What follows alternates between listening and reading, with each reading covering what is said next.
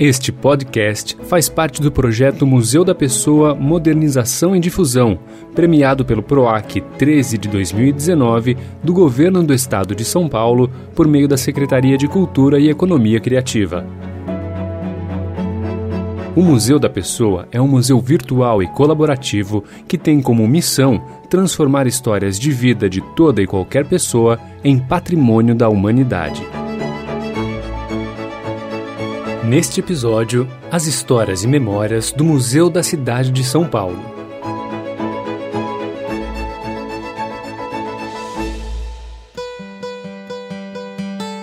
Distribuído pela malha urbana do município, este museu compreende atualmente 13 espaços museológicos.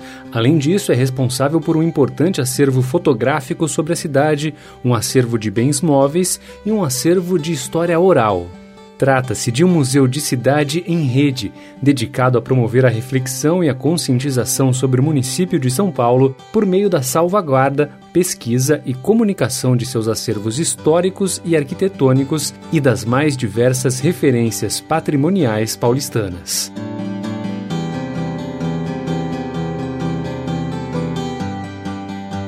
Neste podcast, vamos conhecer um pouco das histórias deste museu com a ajuda de três profissionais que trabalharam ou trabalham na instituição.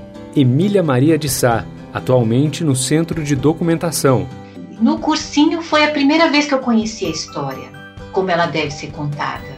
Acho que foi isso que me apaixonou, me fez apaixonar pela matéria e me fez escolher essa carreira a especialista em desenvolvimento e assistência social e ex-funcionária do museu, Sarita Pinheiro Pina. Eu mesmo como assistente social, a gente, ok, a gente sabe de muitas coisas, mas museu, você fala, ok, é cultura, é identidade e tal, mas você não sabe o quanto ele é vivo, o quanto ele pode ser transformador.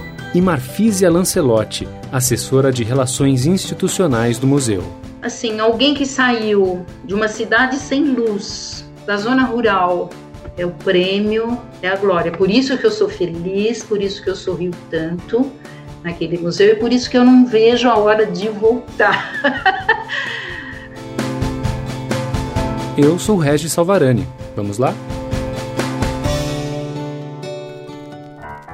Embora tenha sido efetivado como instituição somente em 2016, Pode-se dizer que o Museu da Cidade de São Paulo vive um processo de construção desde a década de 1930, quando Mário de Andrade, então secretário de Cultura da cidade, propôs a criação de um museu que representasse São Paulo.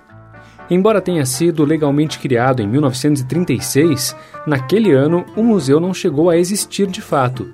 Mas a partir dessa época passaram a ser coletadas fotografias e foi levantada uma lista de imóveis de valor histórico na cidade que viriam a fazer parte do acervo do museu.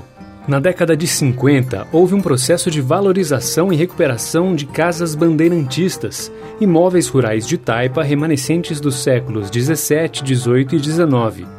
Além disso, foram recolhidas centenas de peças de mobiliário, utensílios de cozinha, ferramentas, adornos domésticos, imagens religiosas e outros objetos em regiões do interior de São Paulo e Minas Gerais que passaram a compor o mobiliário dessas casas na ocasião dos festejos do quarto centenário da cidade de São Paulo, em 1954. Em 1975, foi criado o Departamento de Patrimônio Histórico, vinculado à Secretaria de Cultura do município. Este departamento tinha quatro divisões e uma delas era a divisão de iconografia e museus, a DIN, que anos mais tarde daria origem ao Museu da Cidade de São Paulo. Desde 1985, havia o projeto de transformar o solar da Marquesa de Santos no centro de referência da memória paulistana. E a partir do final dos anos 80, a Emília já começa a fazer parte desta história.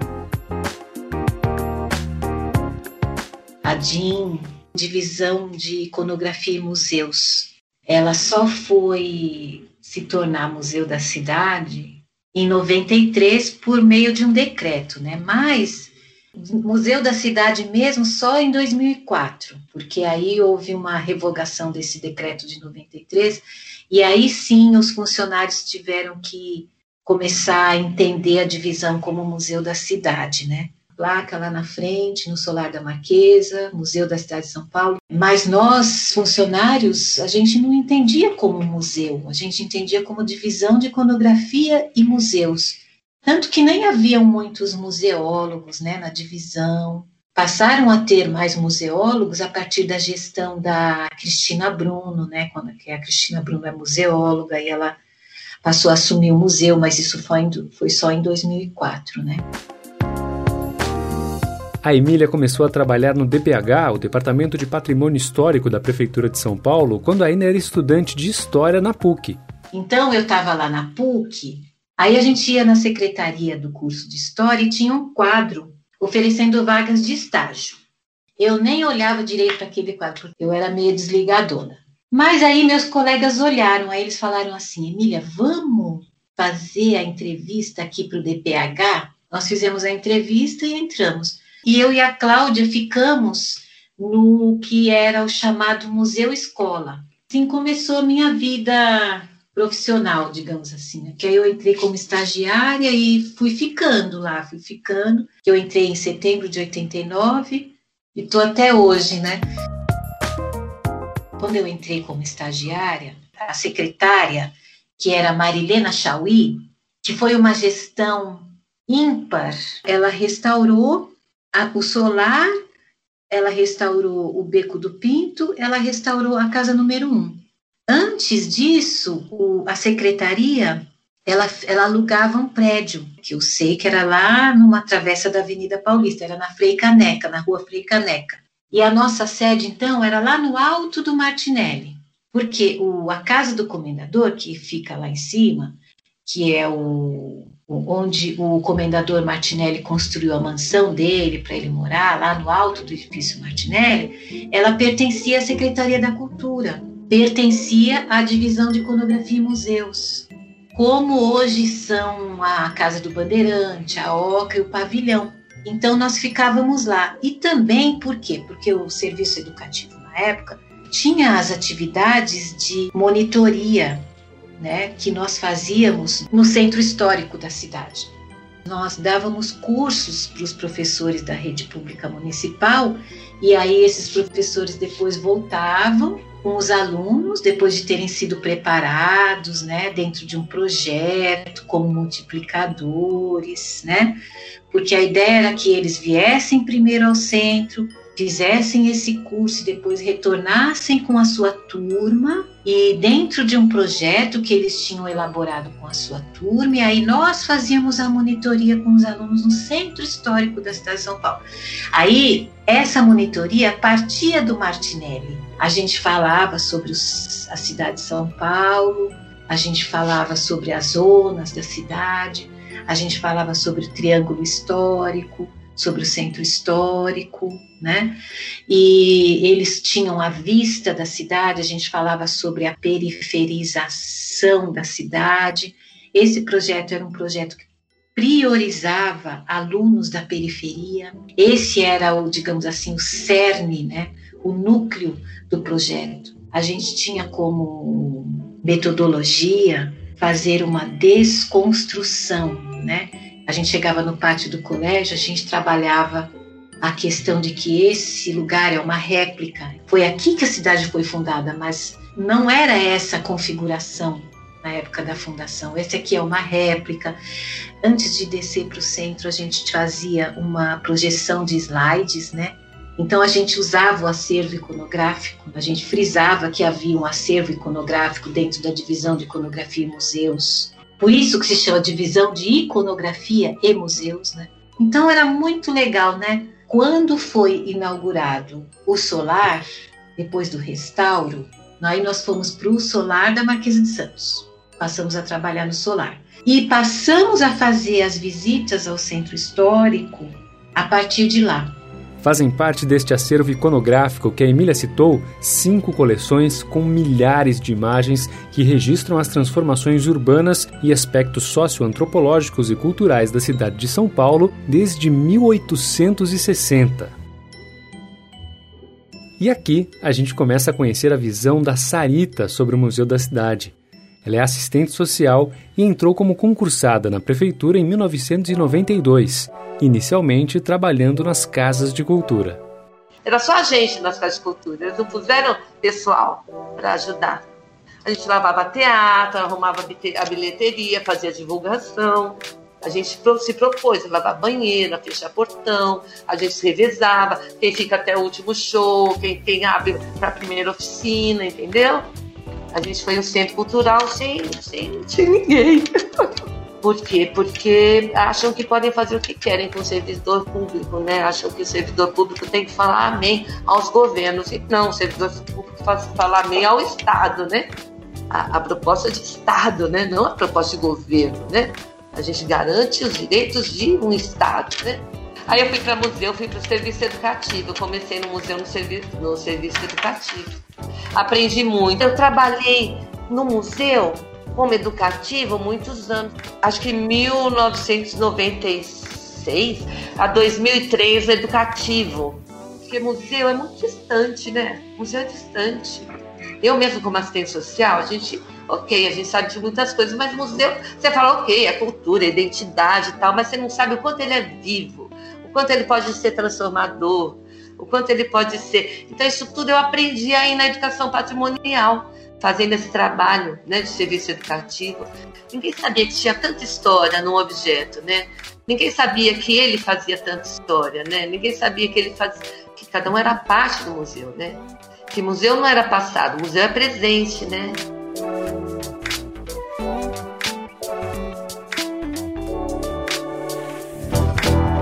A partir de agora, vamos conhecer uma nova fase do museu através das lembranças da Marfísia Lancelotti sobre ele. Mas antes de falar sobre isso, ela fez questão de contar qual a origem do nome dela. Eu nasci na cidade de Brotas de Macaúbas, na Chapada Diamantina. Acontece que as novelas de cavalaria europeias, elas migram de uma maneira muito forte da literatura europeia para o Nordeste do Brasil.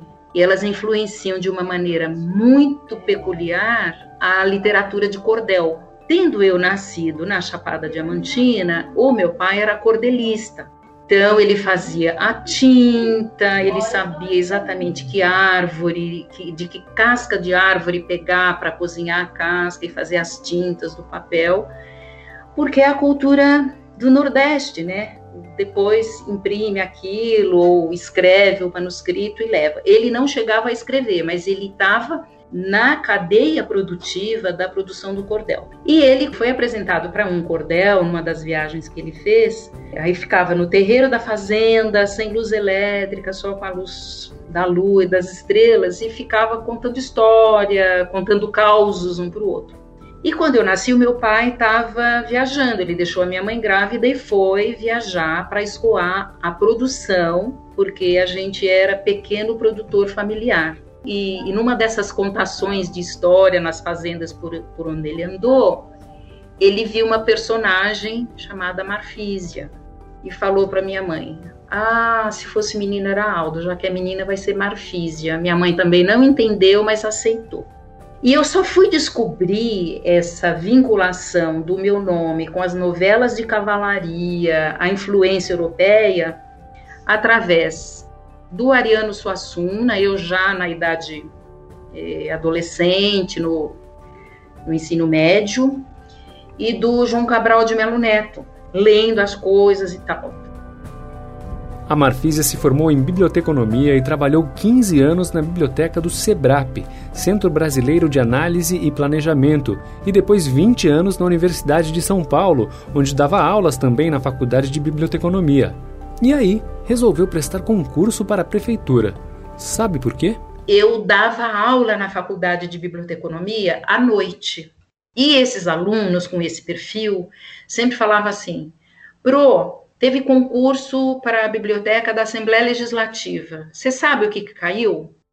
Eu dizia: Não sei. Ou então, teve concurso para ser bibliotecário da Câmara de Vereadores da cidade tal. Você sabe o conteúdo da prova? Eu dizia: Não porque nem sabia que tinha tido concurso. Eu fiquei, fui ficando tão constrangida que eu achei que eu deveria é, ser rato de concurso, porque eu não queria mais falar para os meus alunos, eu não sei, eu não vi. Eles estavam se preparando para um mercado de trabalho. é, é, eu tinha prestado o concurso com essa finalidade de saber o conteúdo. Gente, e fui aprovada. Ela acabou trabalhando alguns anos na Biblioteca Mário de Andrade antes de ser convidada para trabalhar no Museu da Cidade em 2008. Aí encontrei a diretora Inês Rafaelian. Aí cheguei, ela estava na calçada com um carro oficial brazonado, eu falei, eu queria falar com a Inês, a senhora sabe quem é? Sou eu mesma, entra aqui no carro. Eu falei, meu Deus, tá me sequestrando. Eu tive que entrar e ir conversando com ela no carro oficial, porque ela estava indo para o sítio Morrinhos.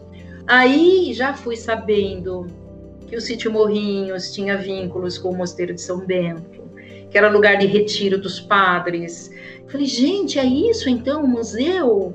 E nós fomos ver o espaço para montar a exposição que está lá até hoje, chamada Escavando o Passado. Aí foi, voltamos, já e, e a casa toda empacotada. Todos os arquivos, caixas, tudo empacotado, porque a casa ia ser restaurada. Então não havia sala, não havia um lugar, assim, um posto de trabalho para você ficar. Havia a casa e uma vontade louca de uma diretora e de um departamento é, implementarem o Museu da Cidade de São Paulo estava sendo montado o serviço educativo do museu. Montado não, ele já existia, mas as pessoas praticamente tinham saído todas, as que eram funcionárias de carreira. A Emília já não estava mais no educativo, ela já tinha ido para a museologia, trabalhar como museóloga, e o serviço estava sendo todo terceirizado. E aí eu peguei a primeira reunião com a terceirizada que ganhou o edital, que é a Arte, Educação Produções. Eu tenho a ata dessa reunião. Acertamos o serviço educativo e lá fomos nós terminar de embalar algumas coisas para mudar para o arquivo histórico, na Praça Coronel Fernando Prestes, no Bom Retiro. E ali ficamos por três anos, Aqui cabe explicar que o Museu da Cidade de São Paulo hoje é composto por 13 edificações e um logradouro históricos distribuídos em diferentes regiões do município. Essas edificações remetem a diferentes etapas da formação do território e das construções paulistanas, e em uma trajetória que vai do século XVII ao século XX. São elas a Casa do Butantã, antes chamada de Casa do Bandeirante, a Casa do Caxingui, antiga Casa Sertanista, Casa do Grito, Casa do Tatuapé, Capela do Morumbi, Sítio da Ressaca, Sítio Morrinhos, Chacaralane, Cripta Imperial, onde estão os restos mortais de Dom Pedro I e das imperatrizes Maria Leopoldina e Amélia Augusta, e a Casa Modernista. Completam o conjunto o solar da Marquesa de Santos, casarão da segunda metade do século XVIII e antiga residência de Domitila de Castro Canto e Melo, que é a atual sede do museu, a Casa número 1 e o Beco do Pinto.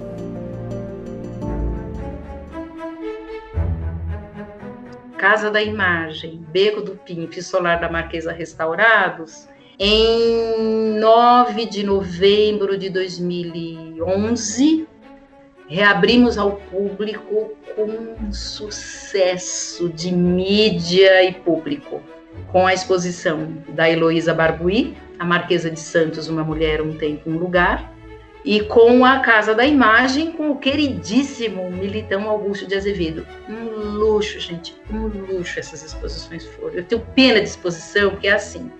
Se você viu, viu. Se você não viu, não tem como, né? Não...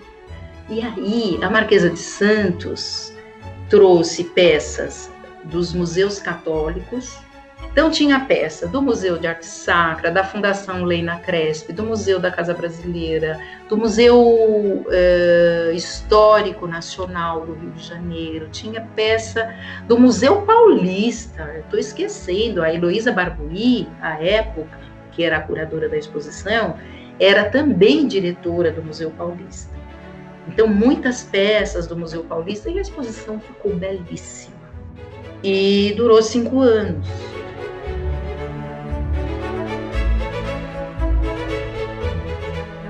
Hoje o museu está estruturado nos núcleos, núcleo de arquitetura, núcleo de museologia e acervo, núcleo de curadoria.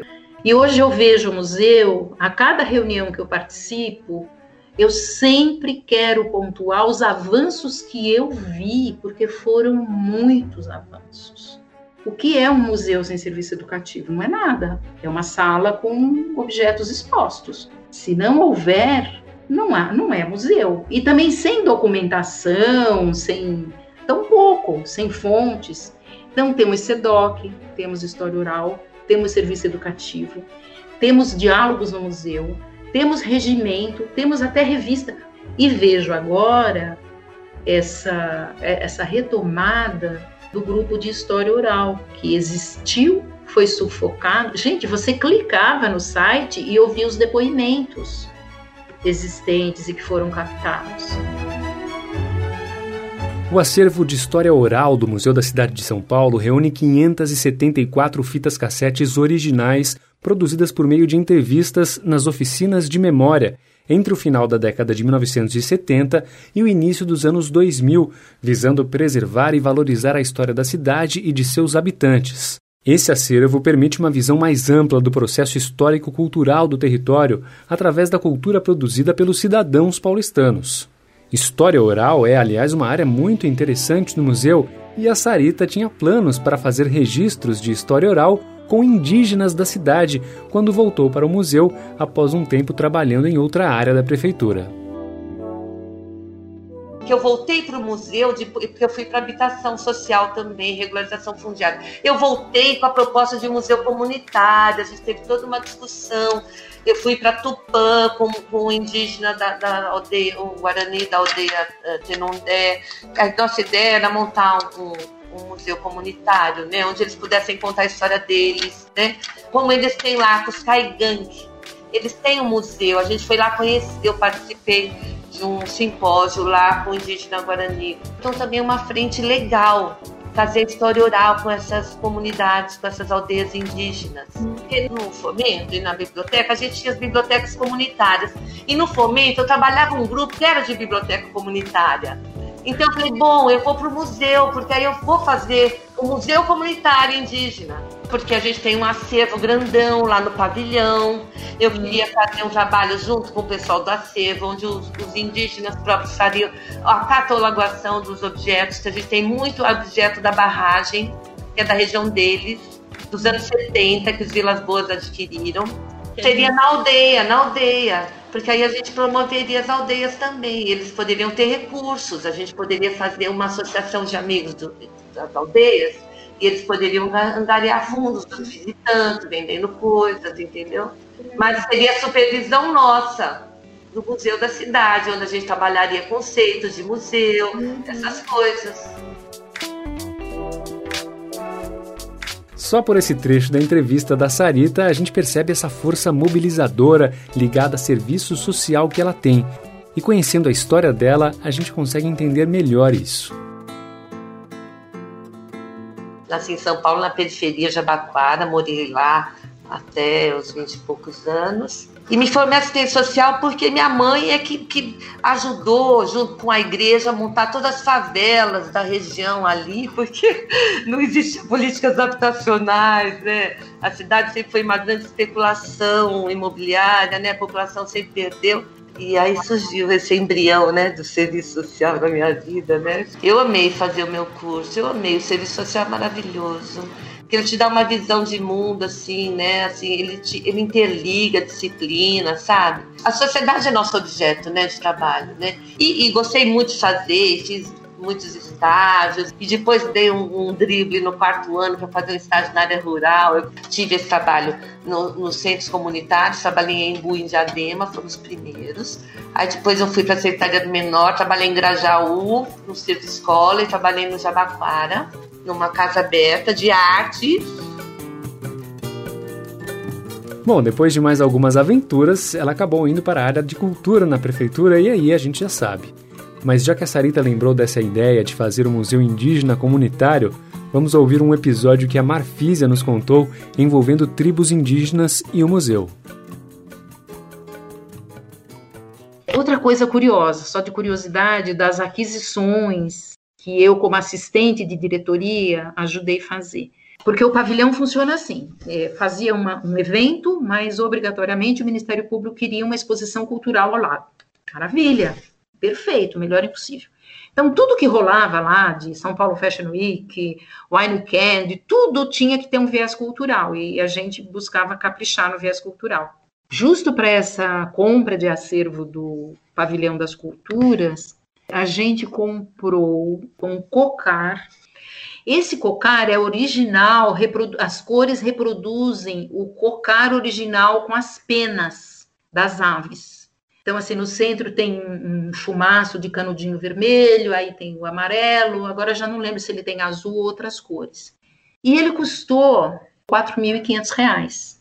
Como? R$ 4.500 um colar de canudo de refrigerante e não sei o que, amarrado nessas cordinhas. Falei, então, não é só esse colar. O colar vem acrescido de um conceito o Ibama tinha proibido os índios de fazerem captura de aves para produzir seus artesanatos. E de revolta, os indígenas que se sentiram prejudicados com isso, falaram: ah, é, então nós vamos fazer com coisa de homem branco.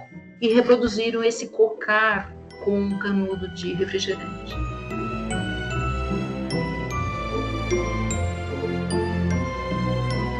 Lá no começo dessa narrativa, a gente ouviu a Emília contando sobre as ações educativas que eram feitas no centro histórico da cidade a partir do edifício Martinelli e depois também a partir do solar da Marquesa de Santos.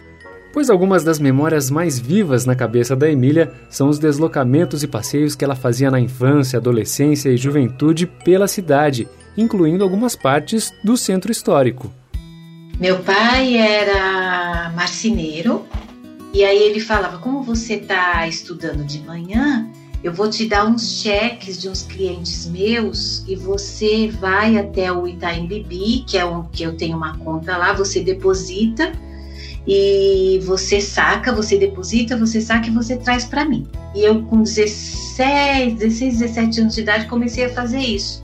E isso também foi importante para mim, porque aí eu gostava muito que eu ia de ônibus, eu pegava aqui o Imirim até o Itaim Bibi, eu ficava olhando. Eu, eu, eu gostava, eu me sentia livre, me sentia responsável.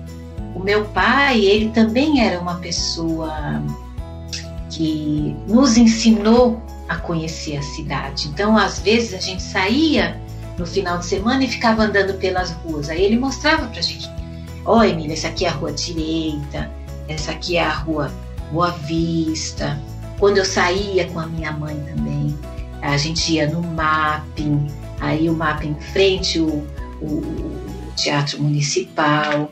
Aí quando eu comecei a trabalhar, eu comecei a andar pelo Largo do Aroche, e aí eu ia. Eu sempre fui uma pessoa muito atenta, assim, às coisas da cidade, né? E eu nunca soube que eu ia trabalhar no Museu da Cidade, né? Como escreveu o Piano Toledo Bezerra de Menezes em seu artigo O Museu de Cidade e a Consciência da Cidade, abre aspas. O Museu de Cidade deve ser uma referência inestimável para conhecer a cidade, entendê-la no seu passado e no presente, fruí-la, discuti-la, prever seu futuro, enfim, amá-la e preocupar-se com ela e agir em consequência.